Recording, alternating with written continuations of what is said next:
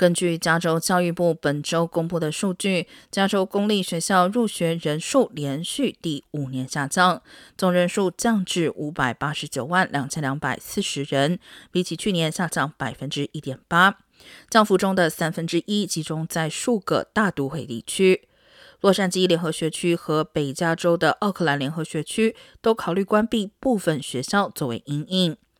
洛杉矶联合学区在二零二一年秋季共减少了两万七千多名学生，降幅达百分之六，是近年来最大。加州第二大学校系统圣地亚哥联合学区的入学人数为九万五千两百五十人，比去年下降百分之二点八，比大流行前下降百分之六点九。从族裔来看，白人学生的入学率降幅最大，达百分之四点九，其次为非裔，降幅达百分之三点六，亚裔降幅达百分之一点九，拉丁裔学生降幅达百分之一。